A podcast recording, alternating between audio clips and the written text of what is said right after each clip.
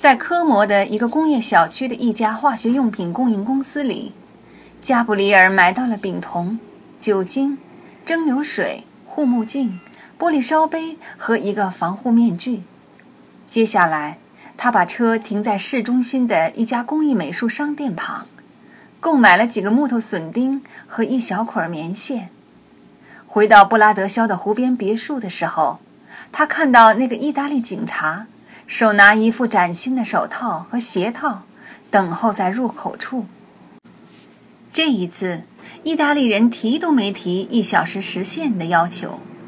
他看出来，加布里尔要在别墅里面。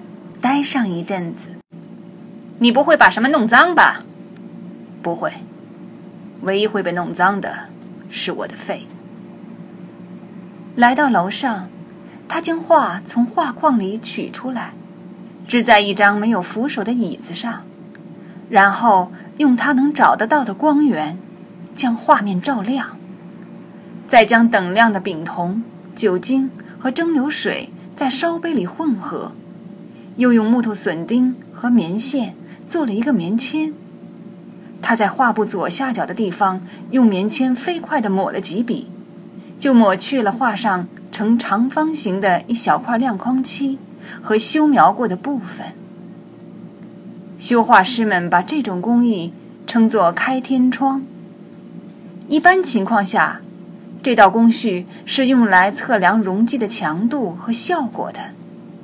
而现在，加布里尔开天窗的目的是为了将画布表面的几层揭掉，以求看到下面掩藏的是什么。加布里尔发现，天窗里现出的是一件猩红色的、皱褶繁缛的衣袍。三个在庭院劳作的荷兰洗衣妇人身后，是一幅完整的油画，一幅在加布里尔看来由一位极具禀赋的。真正的古典绘画大师完成的作品。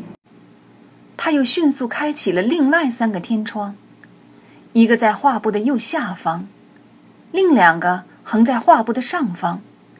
在右下方的那个天窗里，他发现了更多的画布面料，上面的颜色更深、更不清楚。但是在右上方，画上的颜色几乎完全是黑色的。在左上方，他发现了一个黄褐色的罗马式半圆拱门，看上去像是建筑背景的一部分。四个开好的天窗让加布里尔对画上人物和景物的排列布局有了一个粗略的认识。更重要的是，这几扇窗户令他几乎可以肯定，这幅画的创作者不是荷兰画派或是弗兰德艺术流派的画家。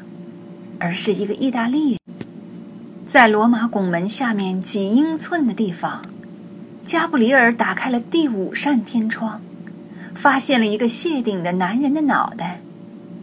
他把天窗再开大一些，发现了一个鼻梁和一只直直的瞪着观赏这幅画的人的眼睛。他又向右移了几英寸，开了另一扇天窗。他看到了一个年轻女子苍白的、闪动着光泽的额头。他再把那扇天窗开得更大，看到了一双朝下望的眼睛。接着出现的是一个长长的鼻子、一张娇小鲜嫩的红唇和一个精致的下巴。加布里尔又工作了一分钟，他看见了一只伸向前方的孩子的手。